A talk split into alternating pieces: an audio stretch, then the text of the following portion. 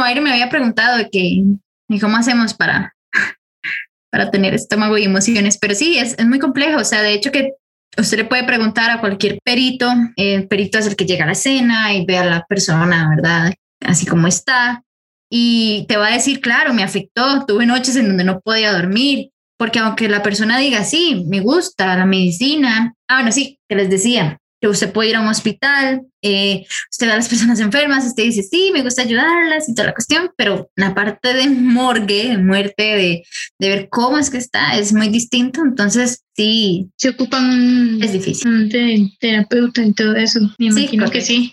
Sí, más si el caso fue muy difícil. Y entonces, o sea, imagínate, después de ver un caso, no sé, X caso super heavy, llegar a la casa, ay, mi amor, ¿cómo estás? ¿Cómo estás? Y todo así como, güey, acaba de ver a un bye despedazado su rostro o, o una muchacha apuñalada por el esposo, no sé, X cosa, así como súper, what the fuck, y que llega a la casa o con el novio o, que alza su bebé y todo, como mm. si nada, uno dice, yo dibujo, o sea, yo paso todo el día con la computadora y mi problema más grave es que me calcen las cosas, lo que funcionen, porque tal vez no pensé por dónde figurar algo y ya, o sea, pero usted. Sí, sí, de hecho que o sea, hay varios días pregunta, o sea, pregunta, uno no entra a una cena y no es que esto, esto no va para un episodio, perdón chicos, pero tú no llegas a una escena y es esa vibra extraña, esa sensación de muerte.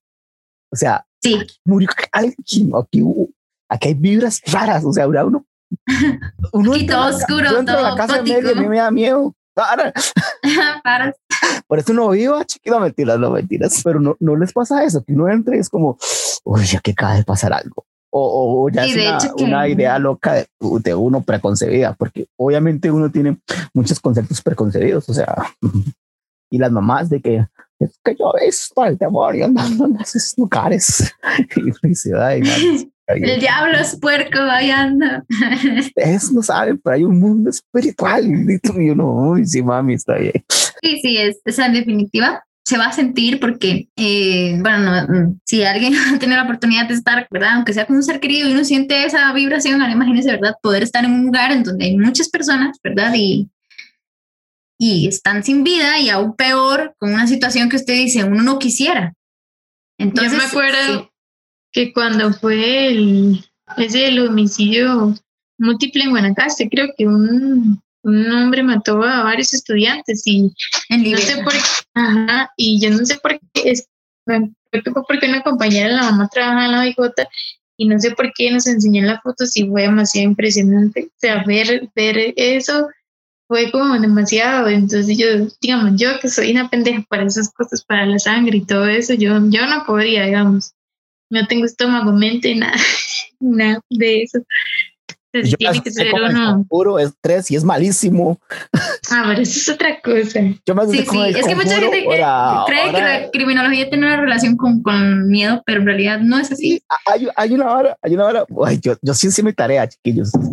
Hay una hora muy interesante, por ejemplo, no sé si has escuchado del film, film noir o, o el de películas tipo detectivescas, así oscuras, como que el típico detective que anda con su cigarro. Ahí, que anda buscando Ajá, evidencia. exactamente, y que la consiguen en los, en los bares y nightclubs y ese tipo de cosas. O sea, e, ese, ese, ese como morbo oscuro de los 80 y, y pasa eso, o sea, pasa que uno se, tiene ese pensamiento preconcebido o, o, o se va al film noir o ese tipo de detective super Sherlock Holmes de Elemental, mi querido Watson, y esas varas, o se va, no sé, a lo tipo CSI y esas varas super sí.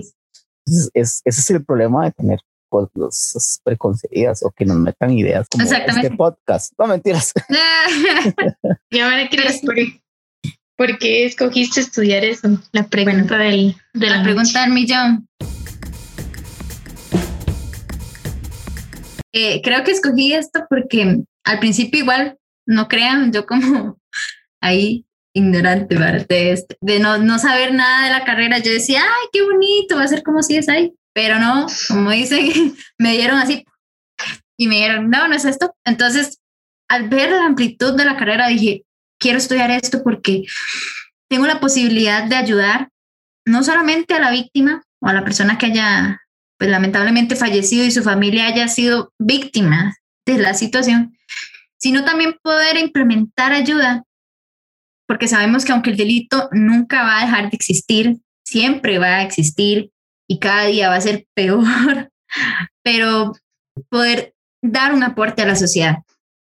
Y la criminología lo tiene en muchísimos ámbitos. Como decía Byron, muchos piensan que es solo así, es ahí la escena del crimen, pero no. Como estábamos viendo, puede irse por muchísimas ramas. La víctima, victimología en la educación, eh, en, en, empresas, en parte de seguridad. Entonces, yo dije, bueno, quiero estudiar y lo digo, quiero estudiar para poder ayudar, aunque sea un poquito, y ya ayudar a una parte pequeña de la sociedad, porque sabemos que esto es muy amplio, pero sí de poder aportar un poquito, ya sea a la víctima o también a las personas que cometieron un delito que muchas veces roban porque no tienen nada que comer y los meten a la cárcel dos, seis meses hasta un año por una bolsa de arroz. Y esas cosas quedan ahí. Entonces, y estos desgraciados roban 778 millones y los mandan a la ahí, casa. A la casa. Yo, ¿cómo? Yo, ¿cómo? Yo, páseme político, que yo estoy pendejo lo que estoy aquí ¿Qué grabando. pasa aquí? Estoy grabando podcast como tonto que ni me pagan. Ya páguenme, chiquito. no, pero una cosa, antes de que sigas, si pasa que mm, siempre hay ese beneficio la duda, aunque tengas todas, todas las pistas, todo el rompecabezas armado de que sí es la persona, o sea, que robó porque le gusta robar. Porque, por ejemplo, un robo, un robo por lo general es, ay, es que es pobrecito, y entonces ya hay como un menos cargo social o, o un peso de conciencia menor a que es que este sátiro abusador de chiquitos, ay, no, es que hay que meterle, si me explico, o los políticos que, ah, o sea, con todas las evidencias investigadas, o sea, tienen un año de tener los teléfonos intervenidos, yo, madre, un año, ¿cuánta plata no hacen? ¿Por qué no los arrestan ya? o sea, ¿cómo hacen? Sí. Tengo muchas Como yo les decía, o sea, es muy complejo porque puede ser que la evidencia esté ahí a la vuelta de la esquina, pero no la puedas tener porque el delito, el, perdón, el derecho te dice no. Y, y los jueces o la parte de fiscal y demás, entramos en esa área, te ponen muchos peros. Entonces, a veces los casos duran dos, tres años y usted dice, pero ¿qué es esto? está en juego una familia, una niña que falleció y que le hicieron tal cosa y ahí sigue, pero otro, otro tema, como decía Byron, un robo X, ahí está. Entonces es muy complejo porque como está relacionado con el derecho, el derecho te pone muchas pautas y entonces queda ahí, como, como decía Byron, la duda, que de hecho hay una, un principio en criminalística que nos dicen que nunca va a estar la verdad 100%, nunca. O sea, la evidencia nos puede decir muchas cosas, pero nunca va a ser así como el 100%. No, siempre va a quedar ese 99. Solo Diosito sabe. Entonces, es, sí, solo Diosito lo vio. Entonces, sí, siempre va a quedar como, esa, situación. Yo qué, yo estaba aquí ayudando a los niños en Siria. Ustedes sigan, sigan, sigan en su vida. Yo aquí ando haciendo COVID. Yo, ay, no. ya, es broma, es broma, es broma. No soy, ya, yo creo en Dios y esas cosas. No crean. Algo que a mí me. Ay, satánico hereje este baile. Algo que a mí siempre me llamaba la atención, digamos, de eso son los jurados. Siempre me, siempre, siempre pensaba que me gustaría ser un jurado. O sea, estar dentro de los a Meli como. Pero no, o sea, no sé cómo, cómo, cómo, este, uno es parte, porque yo sé que esos y escogen a gente ahí que, que quiera para ser parte del, del jurado en los juicios. Y esto, no, en Costa Rica funciona diferente. Sí, de, ajá, acá en Costa Rica puede ser cualquiera, cualquier ciudadano. Mm, ¿Qué, ocupa? ¿Qué ocupa para anotarme? en Estados Unidos sí creo que tienes que tener como ser un ciudadano de sí, bien. Sí, sí, porque, por ejemplo... Incluso empiezas en casos pequeños, como robos y cosas, y ahí vas ganando Ay, puntos. Vea Byron. Mm. Hice la tarea, chiquillos. Sí. Ustedes piensan que yo nada más vengo aquí a decir fronteras. Lo hago pero hago la tarea. Eso siempre me ha llamado la atención. porque la, la, parte de los casos, o sea, de conocer casos, este sí es muy, es bastante interesante. Lo que pasa es que sí, a veces sí uno tiene que ver los videos, escuchar los audios y todo eso como parte del jurado y tal vez eso no sé si podré, pero siempre me ha llamado mucho la atención eh, eso. Ay, Meli. Sí, es. un, un novio y un peo no tiene estómago para. bueno, un exnovio, perdón. Un exnovio y todo feo, pendejo y todo meco y ahí no tengo estómago, le das besos a esa cosa. Ay, Byron, con que sale. Bueno, Cris, y en que, o sea, ahora que se decía de las, de las diferentes ramas que hay, este, bueno, yo vi que, por ejemplo, sí las empresas como los bancos o así contratan gente que estudie, porque el crimen no solamente uno piensa normalmente que es así como homicidio y todo eso, pero hay muchas otras cosas que los fraudes, este, como esta gente de la casa, de presidencial y toda esta gente. Este, entonces sí, digamos, están esas otras áreas yo imagino que si a usted le gusta mucho eso, pero no es tan bueno como para la sangre y todo eso, tal vez se puede ir por esas otras áreas. Exacto. Sí, de hecho que, como les decía, eh, bueno, varios decían que si tenemos estómago, pues sí, la, la mayoría de los criminólogos, ¿verdad? Deberíamos de de por lo menos decir, bueno, sí, aunque me muestren a un, a un muerto, yo, yo aguanto. Pero hay diferentes áreas. Es decir, si te canta la tecnología, eh, puedes meterte en la parte cibernética. Entonces puedes entrar en, muchas partes del, del, exactamente, que es uno de los delitos que, uy, son los, bueno, creo que uno de los más complicados porque la evidencia es, es decir, se va. Eh, es muy fácil. No hay leyes, sí, y no hay leyes eh, digitales, electrónicas, entonces Exacto. es muy complicado. Sí, la parte cibernética. Eh, yo quiero ser hacker también una vez. educativa, en poder ayudar, ¿verdad? En la parte juvenil, con, ahora con el narcotráfico, que está a la vuelta de la esquina. Entonces, casa presidencial.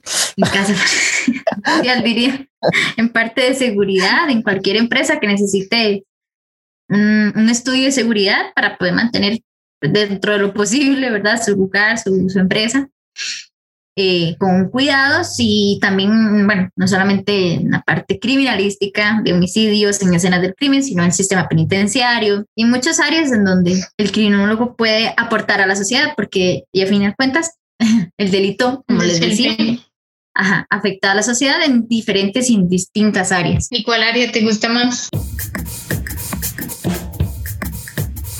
A mí, pues ahorita sí, estoy como 50 y 50, porque sí, sí me llama mucho la atención la parte de, de laboratorios, que es una que me gusta mucho.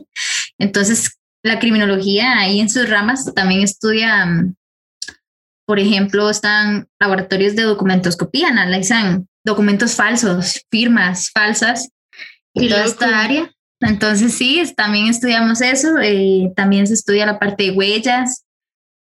Entonces, también la parte de química, biología, y encontrar entonces, entonces traen la evidencia, entonces este perito además se encarga de analizar sus, la evidencia, los objetos que llegan. Entonces, no solamente es estar ahí y, y ver esa escena atroz, sino también estudiar diferentes puntos. Entonces, voy como con esa área de laboratorio o también en sistemas penitenciarios, que sería la cárcel, la famosa cárcel, que también es un tema muy complicado porque la sociedad también lo reprocha. Sí, la, el estigma que hay de una persona uh, que sale después de estar en la cárcel es súper hardcore y eso es complicado. Y la cárcel realmente no rehabilita a nadie, o sea, no, no funciona como en Centroamérica o en Latam, el sistema penitenciario no funciona para rehabilitar a las personas. En cambio, en Estados Unidos sí hay un poco más de esa parte, pero la presión social que tienen esas personas puede salir es súper alta. De hecho, eh, hay mucho suicidio de parte de esas personas cuando son delitos sexuales. O sea, es altísimo porque obviamente sales tachado como un violador, un abusador sexual, lo que sea y aunque te arrepientas y te hagas cristiano, musulmán, budista, lo que sea, eh, ya estás manchado. Es muy, muy, muy parecido al capítulo de Black Mirror, donde ya usted lo, lo borran o desaparecen de la sociedad. Y o sea, la gente ya pagó por su delito en teoría. Lo que pasa es que yo tampoco quisiera estar a la par o tener a mi hermana en que un chofer sea un violador en potencia, porque ya como persona yo digo, no, pero la gente no, no aprende. es interesante porque nosotros vemos una línea que, que todos, todos, cualquiera puede cometer un delito. Entonces, es muy difícil porque como criminólogos entendemos que las personas que están ahí en ese cárcel tuvieron su motivo del por qué lo hicieron. Pero nosotros podemos cometerlo, como ahorita Casa Presidencial dirían, delitos de cuello blanco, en donde usted dice, pero tiene su trabajo, tiene buen dinero, tiene su familia, tiene esto, tiene lo otro, y comete un delito. ¿Por qué? Entonces aquí vemos la, la, cara de la moneda. Entonces la persona que, que es digna, ¿verdad? Que no tiene sus recursos y que por eso comete un delito y demás, y aquellos que tienen o suponemos que tienen todo y también lo realizan. Entonces sí es como ¿verdad? La sociedad tacha mucho esta situación y tacha mucho las cárceles, pero no, entendemos o no, no racionalizamos un poco en decir, yo también lo podría hacer. Si yo veo que están agrediendo a un familiar mío, yo podría actuar y cometer un homicidio. Entonces, este, entender o tener esta idea en mente es, es como que te hace un poco pensar que esas personas que están ahí, pues no, no es que están locos al 100%, ¿verdad? Sino que sí, de una situación. Alguna vez una película se llama Minority Report, sentencia previa, con Tom Cruise. Es mm. súper futurista. Resulta que en el futuro hay tres seres que descubren o logran descifrar en el momento que alguien va a cometer un crimen, pero lo descifran antes. Entonces te arrestan antes de que cometas el crimen. Entonces el detective que es Tom Cruise este, resulta que está detrás de un de un criminal o un posible criminal y resulta que es él. O sea, eh, los males dicen, es que es usted. O sea, entonces ahí empieza todo el juego, la, la parte de, pero ¿cómo vas a detener a una persona que no ha cometido el crimen porque si lo has visto? O sea, como que un profeta diga, ah, no sé, Chris, usted mañana ah, va a, golpear al chofer del bus y que la arresten.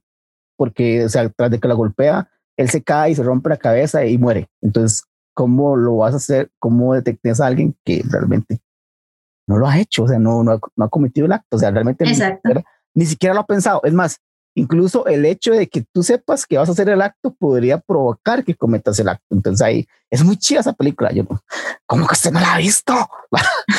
Creo. Ya me lo recomendó para la lista. Pero sí, este, ahí es donde entra el derecho, digamos. El derecho ve muchas de esa parte y, y dice, bueno, que esta, esta persona está pensando en cometer un acto, si no lo está haciendo, no es, por decirlo así, no está haciendo nada.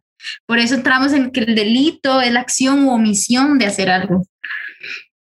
Entonces, ahí es muy interesante porque ya la criminología entra ya cuando el hecho se estaba haciendo, pero no terminó, pero comenzó, o fin de cuentas se hizo, pero nunca va a entrar la criminología o, en sí el derecho a decir, esta persona yo creo que va a robar aunque no está haciendo absolutamente nada. Entonces, de ahí entra de que se, se tiene que ver en fragranti en, su de hecho, pasa mucho en redes que ahora punan o la cultura de la cancelación es pésima. No entiendo cómo las autoridades no han hecho nada porque eso ante la ley está mal. Realmente eh, en, en Argentina scratchan que llaman a las personas y literal, o sea, ponen en redes sociales su dirección, donde trabaja, donde vive y terminan despidiéndolo y muchas cosas porque la gente por algo que cree que hizo ya toma justicia por sus manos. Entonces eso es súper malísimo.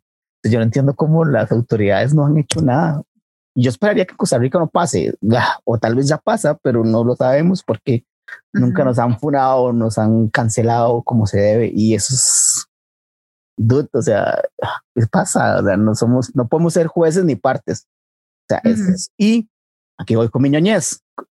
Hay un cómic que se llama Dread y en Dread el chaval es el policía y también es juez. O sea, son policía jueces.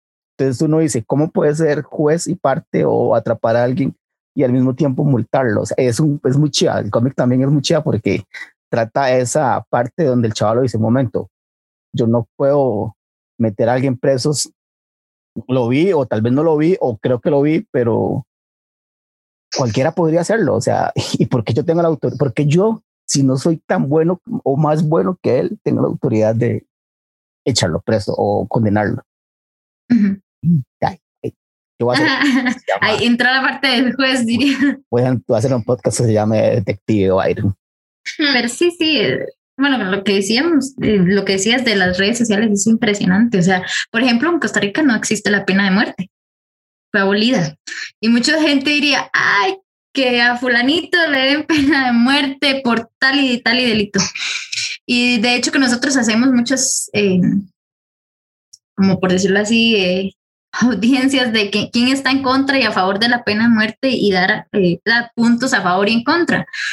Pero si vamos a la parte de la Inquisición y toda la historia y demás, ¿verdad? Que se estudia esta parte, es muy interesante ver cómo la pena de muerte no, no resuelve nada, absolutamente nada, porque como les comentaba, el delito sigue, seguirá y va a existir, va a seguir y va a ir creciendo aún mayor. Entonces, eh, es muy difícil porque si la sociedad señala, señala y le dice al Estado, vea, todas estas personas, métalas allá, ¡pum! Tiran a los a estas personas que cometieron un delito en la cárcel y ahí, pero ¿y qué? ¿Qué pasa dentro de la sociedad como los delitos de cuello blanco que estamos viendo hoy en día, que están ahí a flor de piel y ahí están? Entonces, porque a ellos no les damos pena de muerte, dirían. ¿ah? Entonces sí, es, es muy complicado porque la, la sociedad siempre va... Escuché una vez, tengo una amiga que estudió abogacía, así se dice, ¿verdad? Ella dice que realmente las leyes no se hacen para meter a nadie preso. Siempre, nunca se han sido para, realmente es para defender a las personas. La gente lo que pasa es que no entiende que eso ocurre con las leyes. Entonces, el ladrón de cuello blanco, ratas asquerosas, cochina de la sociedad, tienen dinero para pagar a la gente que puede jugar con este tipo de leyes. Entonces, ese es el problema. Eh, eh, ¿Hasta dónde puedo llegar y hasta dónde no, que sea un delito? El problema es no tener dinero. Entonces, voy a abrir mi OnlyFans con fotos de patas. y también a veces una sección de comer carne humana. Chiquillos, síganme OnlyFans. Voy a dar tarjetas de regalo y voy a, voy a crear simps así para que me escriban. No mentiras. Mis patas no están tan lindas, pero le decía a Mele que mande fotos de patas de ella. Ay, sí, como si las mías también le fueran. OnlyFans de Byron, OnlyFans. Yo, yo, yo, creo que estamos perdiendo el tiempo aquí. Y la vara es hacernos millonarios. Así que Meco. Recope eh, o cualquier compañía constructora, si me está escuchando, patrocíneme. yo acepto su dinero. aquí estamos. Creo que a mí sí, sí me gustan un montón las pelis de, digamos, de hecho, esa serie de Monk es muy vieja, pero me gusta un montón ver los casos de los crímenes. Creo que eso sí me gusta a mí mucho, saber los diferentes casos y cómo la gente idea un crimen. Es, es, es digamos, muy loco. Y uh, yo la parte investigativa. Ajá, creo que sí, a mí sí me gusta más la criminalística. No, no, pero... Eh, Meli se nos va por la criminalística. Yo sí, porque yo la parte social, cero. Pero sí, de hecho que el fin de semana pasado estamos viendo una que se llama Zodíaco, que sí fue un caso este, real en Estados de un asesino en serie y que daba las claves de dónde estaba y todo con sea, como ahí, como un mensaje cifrado y que hasta fue mucho después que pudieron este, descifrar quién, quién era él y ya lo pudieron, digamos que tapar. Pero esos casos así, también hay otro que, que es muy interesante, una peli que, que es también de la vida real, que se llama Una historia real, y es de un periodista que del New York Times que em, entrevista a un asesino que mató a la familia. Entonces él va, y la peli es súper interesante porque él va y lo entrevista y hace como un, como decir, sí, él escribe un reporte de todo y se hacen amigos y entonces él le va contando todo, todo, todo hasta llegar a un punto en que el periodista cree la versión que él le cuenta. Y obviamente le está mintiendo, pero es tan convincente con la historia que él cuenta, por la forma, digamos, en que él, él diseñó todo su crimen, que al final el periodista cree que sí como, y lo defiende, pero y cuando ya llega el juicio y ven todos y se dan cuenta que obviamente él fue el que los mató.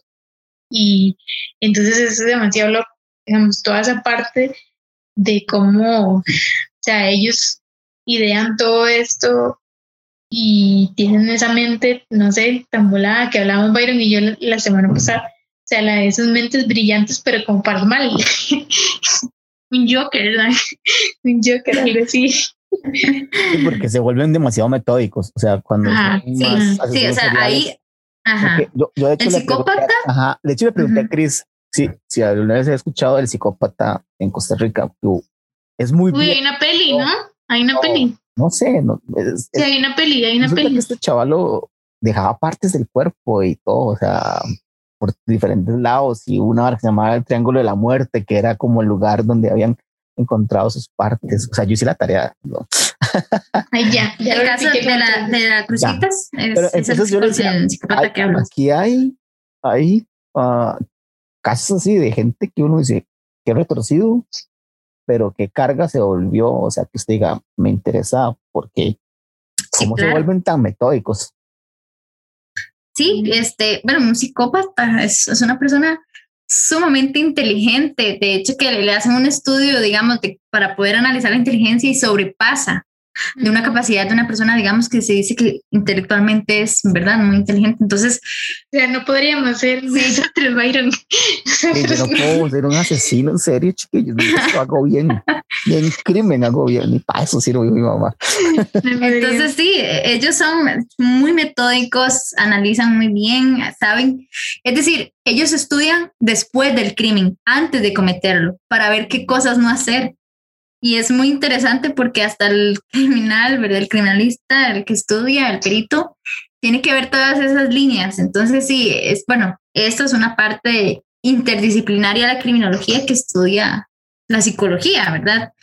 Que hay psicólogos forenses que se, que se ponen a investigar sobre la mente de estas personas. Y sí, un psicópata no solamente es esta persona, porque también está este morbo que decía Byron, que el, un psicópata es aquel que mata, ¿verdad? Full personas y de las descuartiza y dejas todas sus, sus partes, sino también está el psicópata que te puede manipular con ciertas palabras y usted le creyó, pero realmente no, era así. Y, y, es interesante ver que sí, hay muchos, muchos psicópatas eh, que puede ser nuestro jefe, le gusta, se deleita en poder darnos órdenes y, y decir, pero es que quiero esto, esto y esto, y usted dice, pero qué extraña esta actitud de esta persona y por qué me habla así y demás, pero sí, un psicópata puede ser alguien que se deleita en poder dar órdenes, por ejemplo.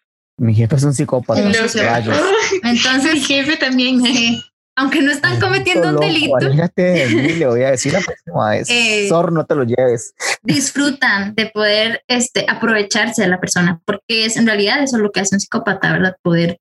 Es el poder. O, sí, tiene el poder, exacto, que ahí se subdivide. Es esa, ah, Tengo el poder sexual, el poder de manipular, el poder de, de, descuartizar, por ejemplo, tener el dominio. Los pastores son psicópatas. De cosas. No mentiras, mentiras. tengo el poder de eh. controlar a la gente. Si le venga, yes, me. No mentiras, es mentira. Ah, ay, soy cristiano. Pero si existe de masas, por ejemplo, de un expresidente, ya lo sabemos, de, Estados, tuvo un gran poder. De masas. ¿Cómo se llaman los, los genocidios? Sí, de hecho, eh, ajá, un este Hitler Exactamente. es, psicópata. Por eso, de hecho, yo creo que le llaman psicópata. Él era, ay, ¿cómo es que le dicen? Ay, se me olvidó. Ah, le dieron un nombre de supercarga. Pero bueno, whatever. Este, no sé, ¿qué más? Pero sí, ya. Si hacemos otro mm. episodio o algo hacemos, no sé. No, queríamos. Cerramos, sí, una manera de ir cerrando este. Em, quería que Chris nos contara un proyecto, sueño, plan que ella este, ideó acerca de lo que estábamos hablando antes de los centros penitenciarios, o sea, de las cárceles. Y está súper chido, a mí me gusta un montón y creo que es un lindo cierre, digamos, para este tema que es un poco morbo, no sé, oscuro, extraño. Es galamorbosa. no. Pero creo que sí, sí, me gustó bastante y quisiera que Chris lo comparta un poquito. ¿Cuál es su idea acerca de esto? Claro, sí, bueno, bueno, como hemos visto todo, este, todo este tiempo que hemos hablado un poquito de la criminología, eh, sí, muchas partes son negativas, pero también eh, tenemos que ir viendo un poquito la parte positiva y uno de mis sueños es ese, por eso cuando Meli me preguntaba que por qué estudio este y por qué área me iría, eh, uno de, de los lugares que me gustaría poder implementar este proyecto es en el sistema penitenciario, de hecho que ahí es donde podría funcionar y es la parte de, de poder rehabilitar a estas personas que aunque sí, como decía Byron, que es muy complicado, muchas veces los tachan y demás, ¿verdad? Ya después de que cometió un, un acto ilícito, pero aunque sea ellos tengan un puente, por decirlo así, de, de poder desarrollar otras habilidades y entre eso la música. Eh, otra pasión que me gusta mucho la música y uno de mis sueños futuros es poder implementar la música en un centro penitenciario. Que ellos sepan tocar un instrumento que sepan partituras, que conozcan la música, porque la música es un medio de rehabilitación y ellos pueden hablar a través de la música eh, de lo que han vivido, porque muchas veces muchos de ellos se cometieron actos no porque querían, sino porque la situación los llevó a eso. Y creo que la música sería un puente para, para ellos. Entonces, hay muchos medios de rehabilitación, la, la educación, eh, talleres, pero no, no he visto como que la música sí existe en Perú. Hay una orquesta filarmónica que han creado los mismos reclusos y es impresionante ver cómo ellos tocan el saxofón, el violín, la guitarra acústica, hasta hay un coro y saber ellos son de ahí y, y ver los talentos que existen. Entonces, pues creo que ahí podría aportar un poquito a la sociedad y en parte a ellos. Entonces, ese es uno de mis sueños.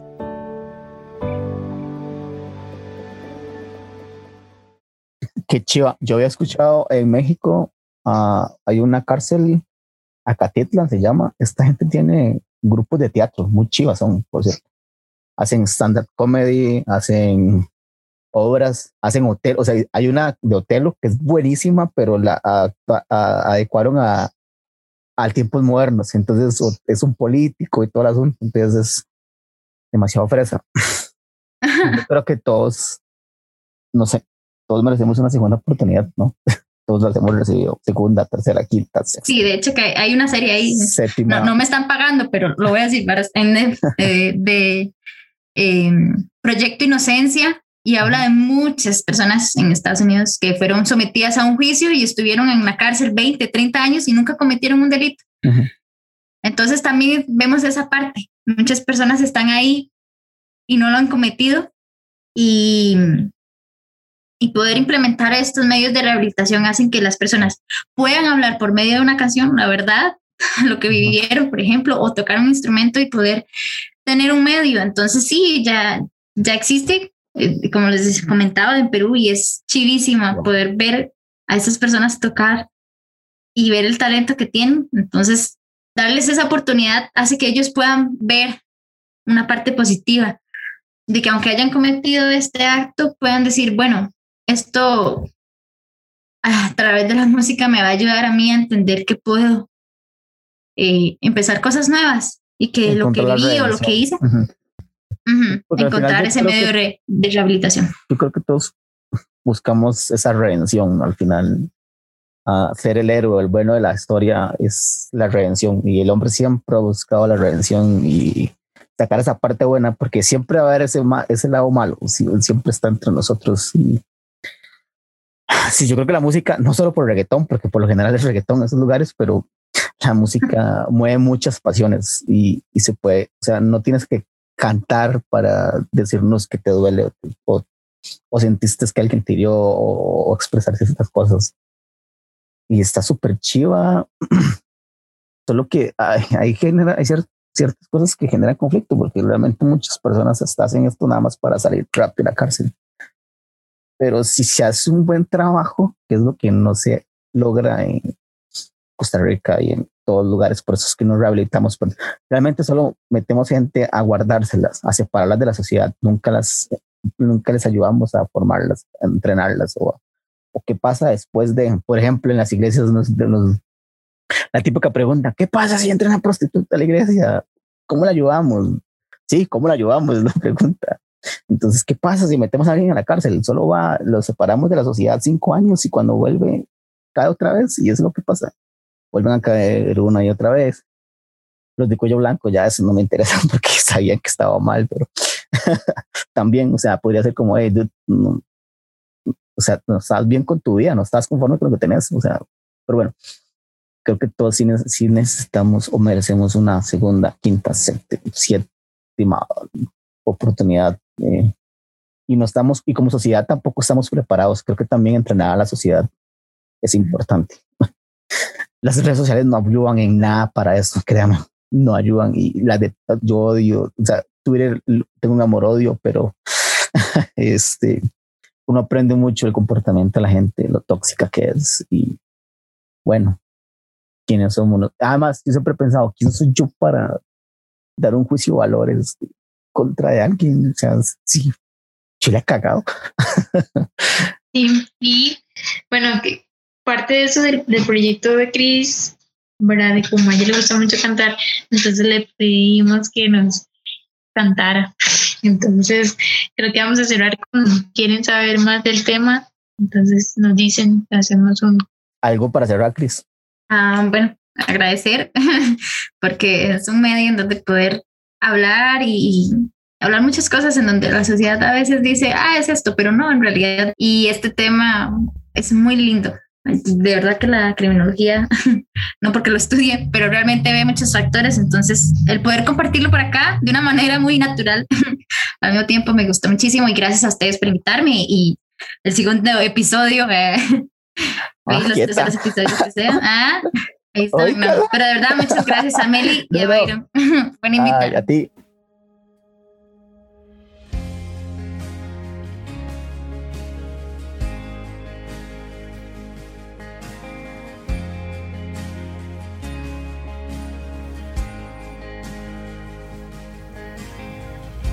Nuestros corazones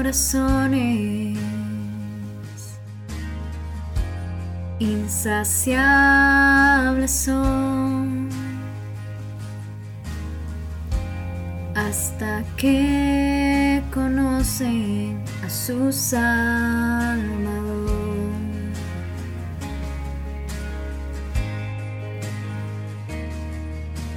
Tal y como somos nos amó. Hoy nos acercamos sin temor. Él es el agua que al beber nunca más tendremos sed. Jesucristo basta, Jesucristo basta. Mi castigo él recibió y su herencia me entregó. Jesucristo Jesucristo basta. Uh. Judas era víctima, victimario o ¿cuál era el otro? Delincuente. Delincuente. No, delincuente no, porque no cometí ningún crimen. Bueno, no, sí, sí, sí, sí, sí. Omita, omita esa parte. Sí. No, la voy a dejar, Y luego. Si lo estudiamos, sí, sí es un, delincuente. Sí. Pero bueno, eso sería, chicos, este, ya vieron, ella quiere más episodios. Que si ustedes quieren, ustedes que nos escuchan, denles, eh, digan que sí en redes sociales y yo la traigo otra vez.